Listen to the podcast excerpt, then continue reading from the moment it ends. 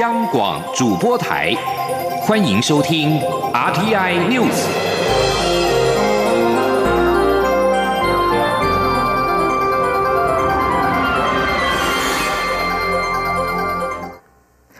各位好，我是张旭华，欢迎收听这节央广主播台提供给您的 RTI News。华航与旗下的机师劳资冲突升温，机师工会展开罢工演练。对此，交通部长林佳龙今天指派交通部次长王国才代表邀请劳动部，期盼重启劳资协商。王国才受访时表示，他已经致电给华航董事长何暖轩以及机师工会理事长李信燕，并要求华航针对工会的诉求先进行研究，期盼能有些微的善意，促使双方尽快回到谈判桌协商，让。整起事件早日落幕。记者刘玉秋报道。华航与旗下的机师劳资争议越演越烈，机师工会还展开第一波的罢工演练，发讯给九百名华航会员，要求会员在二十四小时内回传检定证或是护照照片给工会秘书处。机师工会理事长李信燕六号表示，回传的讯息已经超过七百封，主要是希望让会员们熟悉整个罢工流程。交通部长林佳龙六号在脸书上再度呼吁华航劳资双方。在飞航安全、旅客权益的最重要原则下，坐下来沟通。林佳龙并宣布指派交通部次长王国才代表交通部，同时邀请劳动部及桃园市劳动局共同参与，盼重启劳资协商。王国才受访时则指出，他接到部长的指示后，就已致电给华航董事长何暖轩及机师工会理事长李信燕，表达部长的关心。他也要求华航先研究工会的。诉求是否可行？劳资尽快回到谈判桌，让争议早日落幕。在工位这一边，主要他有一些诉求哈，希望先得到华航的善意回应啊。那这一部分我也请华航在研究，就是他们针对他们的诉求，有哪一些可以在呃现前是可以，现在这个时候是可以做还是不能做？稍微。稍微研究一下哈，如果是有一点点善意的，有一些善意的话，或许就这个可以赶快回到这个谈判桌哈。那现在就是两边哈，就是工会所提的这些诉求，那华航也在正在做研究哈。王国才强调，春节期间许多旅客人心惶惶，基于旅客的权益与运输安全，他期盼华航劳资双方能在确保员工的权益与公司能永续经营的基础上进行讨论，并达到双赢。中广电台记者刘秋采访报道。今天是春节大年初二，为了防止非洲猪瘟疫情入侵，非洲猪瘟中央灾害应变中心今天表示，各边境管制机关已经依职责加派人力执勤，各项把关措施持续执行，不因为假期而有疏漏。而应变中心指挥官农委会主委陈吉仲今天也前往台中清泉岗国际机场视察边境检疫业务，并且为免在边境执勤的同仁牺牲假期执行勤务的辛劳，并且。免大家落实执行各项查验作为，务必阻绝疫情与境外，让大众及养猪产业过一个平平安安的年。台中清泉岗国际机场也已经对所有入境旅客的托运和手提行李，全面以 X 光机来执行检查，并辅以检疫犬还有人力协助，以达到滴水不漏。应变中心也再度提醒国人，转至即将返台或出国旅游、即将归国的亲友，不要携带肉类产品。品回国，以防范非洲猪瘟等海外恶性动物传染病传入，保障国内畜禽生产安全。中国网友倡议小熊维尼来影射领导人习近平，行政院长苏贞昌这次也拿起了小熊维尼玩偶来拍摄非洲猪瘟的防疫宣导短片。苏贞昌今天表示，这么做不是在嘲讽习近平，而是希望以软性诉求呼吁中国通报疫情，做好防疫，邻居要互相帮忙，不要互相伤害。记者陈国维报道。行政院长苏贞昌在大年初二陆续到新北新庄慈幼宫、武圣庙以及三重例行圣贤宫发放福袋，有不少民众一早就来排队等候领取。苏贞昌在新庄慈幼宫接受媒体联访时表示，他拍摄非洲猪瘟防疫宣导短片，拿着小熊维尼入境，并非嘲讽中国领导人习近平，只是用比较软性的诉求，希望大家都能重视、互相帮忙。尤其中国是疫区，如果能够通报。疫情做好防疫，其实台湾的压力就会少很多。他指出，现在不只是台湾严格把关，连日本还有其他中国周边国家，甚至到德国，大家也非常紧张。因为非洲猪瘟确实是要严格防范，否则对台湾造成一年新台币两千亿的损失，这样的伤害谁都承担不起。其实大家知道，非洲猪瘟经过我们努力防疫，那大家都一起用心，那我们也很希望啊，用比较软性的呼吁我们的隔壁中国，它是疫区，所以特别希望能够互相帮忙通报疫情，邻居要互相帮助，不要互相伤害。苏贞昌在慈幼宫向妈祖等众神明祈求，保佑台湾国泰民安，能风调雨顺，人民能幸福赚大钱。他也对于自己先前在社群软体上提到红包的厚度决定新的一年晚辈敬重您的程度，再次强调红包的厚度不是钱的厚度，而是祝福心意的厚度。所以希望大家都能诚意满满，对自己周边的人好一点。中央广播电台记者陈国伟新北采访报道。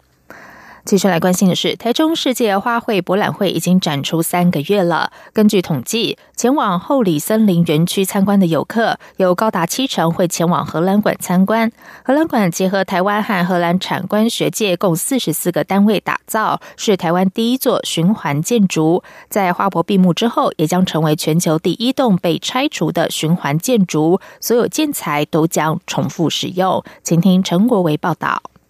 位于台中花博后里森林园区的荷兰馆是一座循环建筑，两层楼的内装处处充满智慧科技，并强调循环经济。各项建材及设备都是以租代买。荷兰馆的二楼在每个导览时段只限四十人参观，游客往头上看，可以发现结合智慧照明的灯泡，既能随心情调整为大草原、夕阳、北极极光、活力充沛等情境的色光。地上的大橘色地毯采用单一材料，将来。还可被拆解回收成下一张地毯。两旁的长椅是以工业用的回收纸制成，蜂巢结构式的设计让每一面受力相等，可以伸缩为十到十六人坐的长椅。一旁的气动缩电梯则利用真空原理升降，方便行动不便者上楼参观。荷兰馆专案执行经理田心怡说。我们希望是用租赁的方式呢，可以让未来这些建材商可以重新思考他们的经营模式，让租金溢注在研发的成本上，也可以把这个研发过后的高品质的材料再重新回馈给我们的消费者，让它变成是一个正向循环的经营模式。田心怡也提到，荷兰馆的屋顶在向阳面涂上防水隔热漆，能让室内温度降低摄氏五度，也因此馆内没有任何空调装置，民众在参观时却还能感到凉爽。荷兰贸易暨投资办事处代表季维德表示，已经有数百万人次来到后里森林园区参观，统计有多达七成的游客会造访荷兰馆。季维德说，由于九合一大选后，台湾有不少县市选出新的县市长，他也入。去拜访，邀请前来参观荷兰馆，了解循环经济的概念，并期盼继续与台湾各个地方政府团队合作，在循环经济、治水管理、高科技、文化及农业等领域进一步推广台河交流。荷兰馆将在四月底花博闭幕后，成为全球第一栋被拆除的循环建筑。到时候，所有建材都将重复使用，部分将交由台糖重新设计，进驻月梅糖厂的循环再设计园区。中。央广播电台记者陈国伟台中采访报道。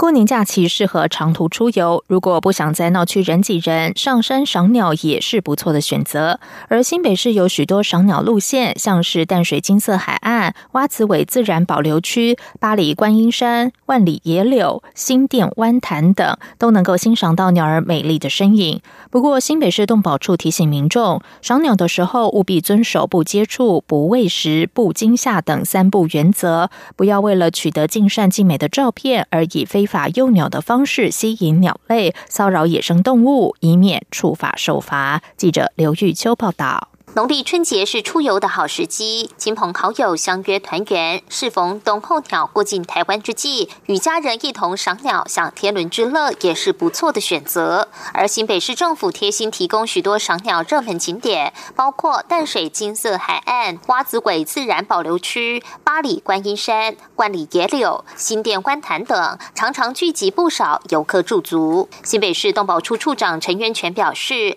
新店湾潭因为周遭保有原。水状态，河流广阔，鱼类资源丰富，是赏鸟热点之一。每年十月到隔年四月，可见全台少见过境的鱼鹰在此停留猎捕鱼类。金山区每年也因当地生态资源丰富而吸引黑面琵鹭过境时短暂驻足。另外，淡水金色海岸也是交通便利、最容易到达的赏鸟地点，可以观察到像是鸳鸯的雁鸭科鸟类，像白鹭鸶的鹭科鸟。类与田间偶见红冠水鸡同科的秧鸡科鸟类，嘴巴弯曲造型奇特，双脚很长的玉衡科等冬季候鸟在此觅食。民众不妨与家人共同前往欣赏大自然之美。好山好水哦，都可以看到很多的鸟况，各式各样的水鸟，甚至。那个一般的山鸟也都会进来哦，所以相当丰富，所以值得我们在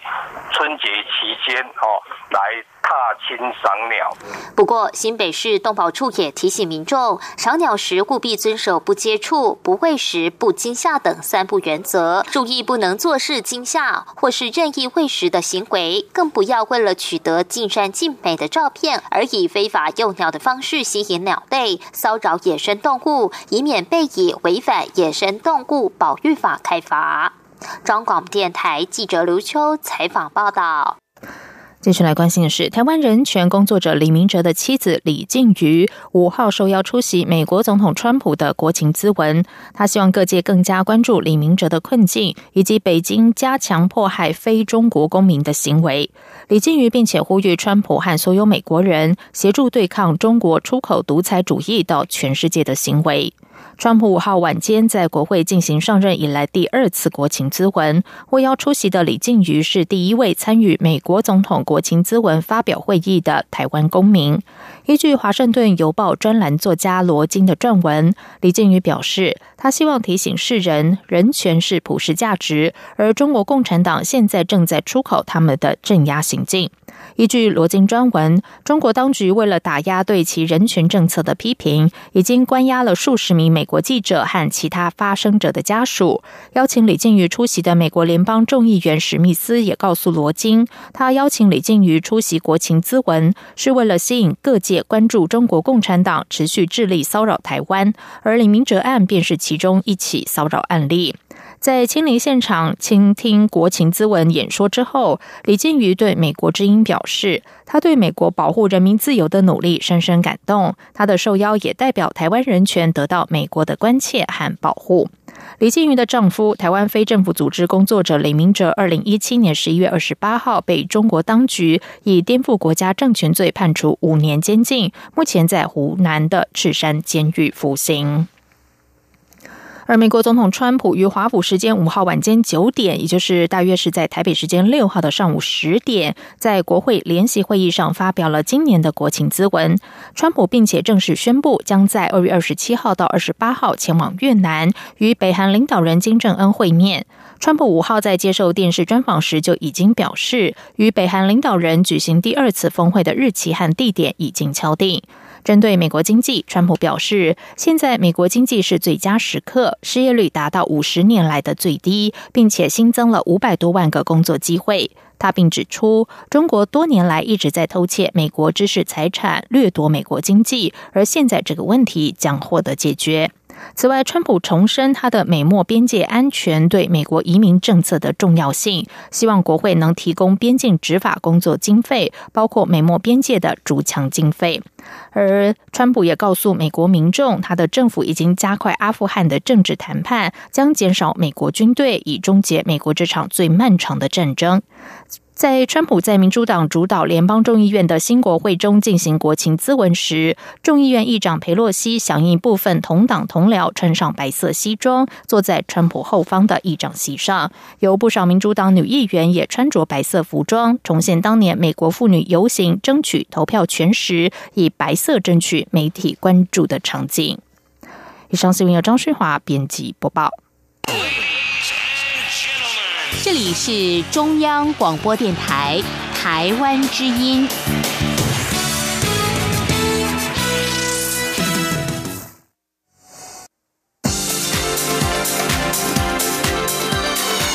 这里是中央广播电台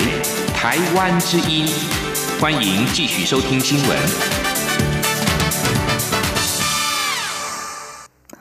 时间是十九点十五分，欢迎继续收听新闻。今年是总统府落成百年，总统府特地举办了摄影比赛。蔡英文总统不但抽空欣赏参赛作品，也拿出自己为爱猫蔡阿才所拍的两张照片。总统笑说自己很少拍照，但是看到平常很皮的蔡阿才居然坐在那专心的看电视，觉得很有趣，就顺手拍下来。总统还笑说自己拍照之后才知道摄影有多难，所以他要特地向摄影记者表示敬意。记者欧阳。梦平报道。今年是总统府建筑落成一百周年，总统府特地举办摄影比赛，并在元旦首度连续二十四小时开放，让民众可以从各角度诠释他们眼中的总统府。从府前广场举行的活动、府内的建筑及摆设、总统府宪兵到总统、副总统出席的活动，都成为镜头猎取的目标。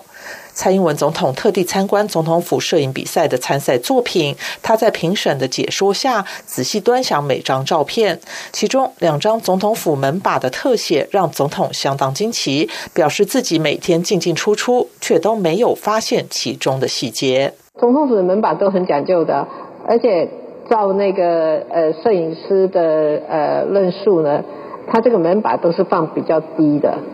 换句话说，你要按门把的时候，你都还要低下身子去把它按一下，那这个是一个有礼貌、谦卑的姿态。另一张总统府宪兵站在府前的黑白照，也让总统忍不住多看两眼，称赞宪兵看起来雄壮威武，很帅。总统也拿出自己用手机拍的两张照片，照片的主角正是总统的爱猫蔡阿才。一张是蔡阿才在官邸书房目不转睛看着电视上的动物频道，一张则是四脚朝天的睡觉。总统说自己很少拍照，一直到了有一个可以照相的手机后，有时会拍一下家中的动物。那我在家里有时候也会呃拍一下呃。这个动物的静态的照片，好，因为动物都跑来跑去很麻烦的。但是有时候他们会静下来。这个这个是书房，他他在书房里，我做事，他看电视，所以他在看动物频道，蛮专心的，而且颜色也配的蛮好的。媒体问总统会不会自拍，他笑说自己每天被别人拍就够了，哪还会自拍？至于日前举办的失败新闻摄影展中，也有不少蔡总统的失败照，总统则笑说最好不要看。总统最后表示，他自己拍照后才知道摄影这么困难，所以他也趁此机会向俗称“大哥”的摄影记者表达敬意。总统说，他印象最深的就是每次在新闻场合，摄影大哥总是大声叫前面挡住的人蹲下，他有时会被吓到，但也会配合一下大哥们的需求，因为看得出摄影抢拍画面的压力有多大。总统说完，还笑说自己费力讲了半天，怎么在场的摄影看起来都面无表情，没有特别高兴。中央广播电台记者欧阳梦平在台北采访报道。农历春节是中国大陆台商返乡的时刻，而如今台湾民众往返两岸已经成为稀松平常的事。但是在一九五零到八零年代，在两岸高度对峙的情况之下，台海上空交织的不是载运民众的航班，而是一场由无线电波掀起的声音之战。请听记者欧阳梦平的专题报道。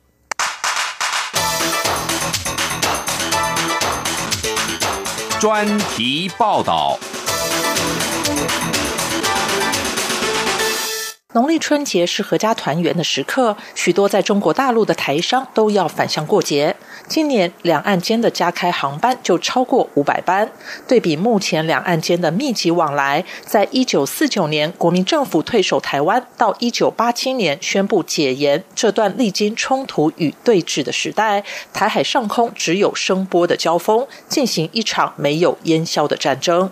在这场战争中担任先锋的，就是中央广播电台。透过短波突破当时所谓的铁幕，将台湾的自由民主及发展现况传送到对岸民众的家中，同时也利用新战试图收拢民心及策反。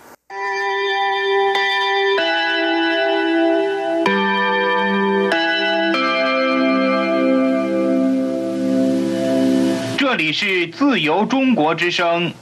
在中华民国台北发音。你想了解大陆军干群老中青各种意见的反应吗？请听三家村夜话。前央广编审组主编刘伟莹回想当时，由于对岸民众都是晚上躲在家中偷偷收听央广的节目，所以当时播出的黄金时段是半夜十二点到凌晨三点。除了有三家村夜话、想一想等政治性较强的评论与节目外，也有许多软性的节目，像是甜蜜家庭、为你歌唱、今日台湾等等，都在介绍台湾社会的繁荣。尤其是邓丽君时间，许多大陆听众都全。家围在收音机前收听，所以才有白天听老邓，晚上听小邓的顺口溜。在那个两岸对峙的时代，反共意识可以说是时代下的特殊产物，而央广播出的飞行指示与航行指示，就是召唤他们驾机或船投诚的主要武器。刘伟英说：“在新闻之后，我们就会播飞行指示、航行指示，因为这个飞行指示，大陆在沿海。”沿海，你在在北方、中在中部跟在南方，要向我们台湾来飞飞的这个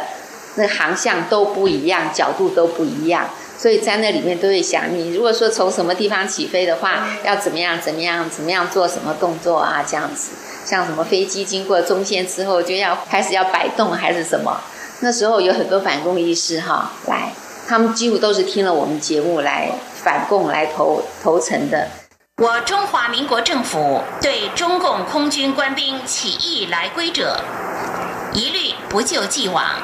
保障生命安全。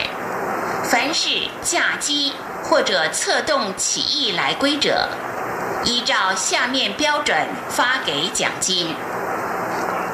轰六型奖黄金八千两，歼七型奖黄金七千两。五型、强五型三叉戟喷气空运机，奖黄金六千两。起义来归记号：一、接近台湾西海岸时，要减低飞行速度，放下起落架，襟翼保持飘滑下降。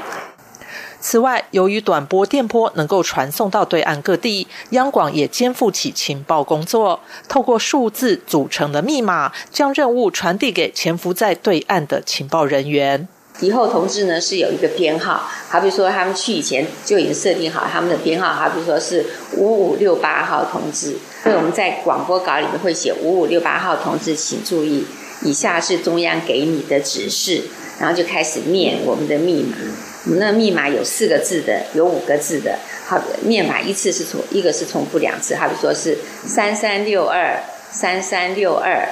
然后七七一八七七一八一五三九一五三九，整篇稿子就完全是念数目字。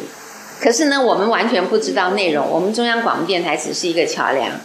刘伟莹等到解严后才知道，这一连串的数字代表的是哪一本书第几页。第几行第几个字，情报员就透过他们的播音拼凑出上级赋予的任务。在传递情报的同时，央广也设有侦听科，二十四小时监听对岸的广播。一群人靠手写将内容一个字一个字记录下来后，再打字汇集成册。每天上午八点前就派专人将厚厚的一本匪台广播实录送到总统府、军情局、安全局、大陆工作会等单位参考。刘伟英还记得，当时长官常鼓励他们，表示这些字都是子弹，要穿透敌人的心脏。当时的中央广播电台因为任务特殊，对外界来说可是个神秘的单位。不但电台外没有任何的招牌，连招考人员也不公开，只会在报上登载某广播公司招考，或是由内部的人推荐。在通过首关后，还必须经过身家调查。对于当时的员工来说，他们诉说的对象是看不见的听众，没有光环，也没有掌声，最大的鼓励就是来自对岸的信件。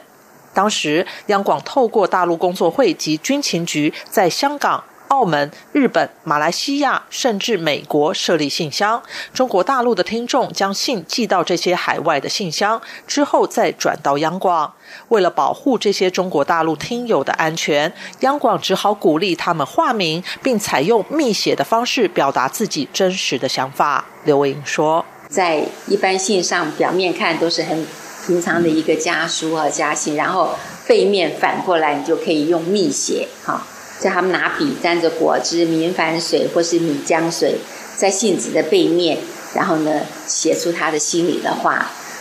然后我们收到信了之后，我们每一封信都要去化验，看有没有密写。那我们的化验的方式是用碘酒稀释，然后拿喷枪把那个信的背面哈喷喷稍微喷一下，如果有密写的话，化验一下马上就出来了。所以那是我们听众欣赏小组有一个人专门负责做这个密写的化解的工作。有时候他一喷，哇，有字迹出来了，他大喊一声 bingo，然后我们大家都围上去看了，看那个密写的内容。这些信件中，有些透露自己向往民主自由的心声，有些表示愿意成为国民党的精神党员，有人甚至愿意为我方工作。这些密写信件都会誊写送到总统府、军情局等相关单位参考。这些塞满一整排保险箱的信件，全部都列为机密。直到两岸开放后，为了保障这些听友的安全，当时央广的主管下令烧毁所有的信件，足足烧了三天三夜。随着两岸逐渐开放，当年所谓的共匪、反共意识都成为历史名词。已经九十岁的央广也转型成为国家广播电台，以十四种语言向国际传送台湾的文化与多元的声音。过去担任新战喊话与情报工作的这段历史，不仅是央广的时代故事，更是两岸之间的重要记录。中央广播电台记者欧阳梦平专题报道。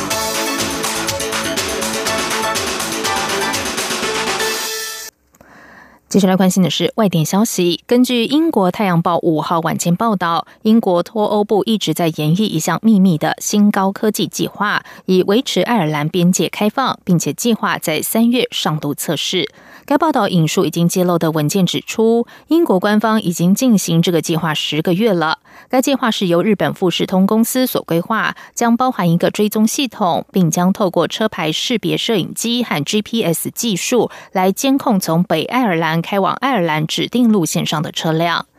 这个报道指出，英国脱欧大臣巴克雷正在密切的研议这项计划。然而，该报道补充，国会在上周表决通过后，将以其他可能的替代安排取代目前的爱尔兰边境保护措施之后，这项秘密计划就已经尘埃落定。根据这篇报道，该计划旨在确保不需要实体边界。进行检查。由于英国和爱尔兰目前都是欧盟的成员国，所以爱尔兰边界目前没有任何的检查管控。而英国将在三月二十九号正式脱离欧盟。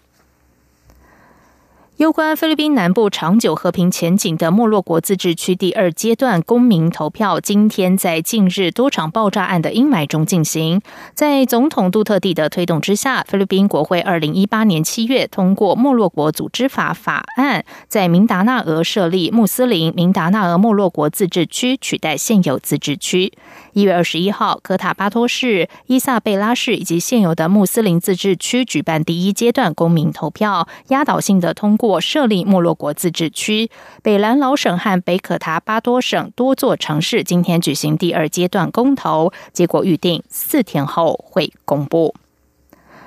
以上央广主播台，谢谢收听，这里是中央广播电台台湾之音。